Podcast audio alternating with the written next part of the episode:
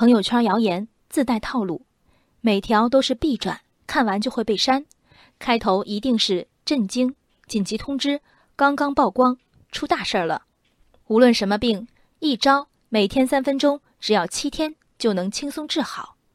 在大连男子程毅家中引发母子战争的，也是这样一条谣言。程毅说，他早已习惯七大姑八大姨在家庭群里发类似帖子，但前天早晨，他的妈妈在群里转发这五种碱性食物是癌细胞的死对头，坚持吃。他形容自己没睡醒，手一欠，回复了一句：“都辟谣了，别再转了。”很快，程毅的妈妈私信他，越说越激动：“发个东西，你那么认真干嘛？你也有老的时候，我们帮你带孩子、做饭，对你们有求必应，就落得这么个悲惨的下场吗？”程毅见状，先在群里向妈妈道了歉，随后表明立场：“我就见不得假新闻，尤其是骗老人的假新闻。各位长辈。”从今天起，但凡你们在群里发谣言，我都会直接指出。当天午休时，他发现自己已被踢出家庭群，群主三姨还私信他说：“你妈为这事儿气得都抹眼泪了。”外来和尚好念经，子女之言轻于陌生人，这是代代相传的烦恼。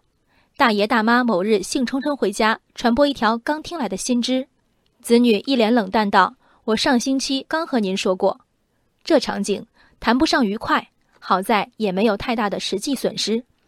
换做今日朋友圈里的耸动言论呢？同样外来，却有显见的负面作用，不断被刷屏、被洗脑，从此信奉吃五种碱性食物抗癌之说的老年人们，未来生病是更倾向于去正规医院遵医嘱治疗，还是一心践行朋友圈里的惊天秘籍，靠吃大蒜和跳健康操自愈？我猜。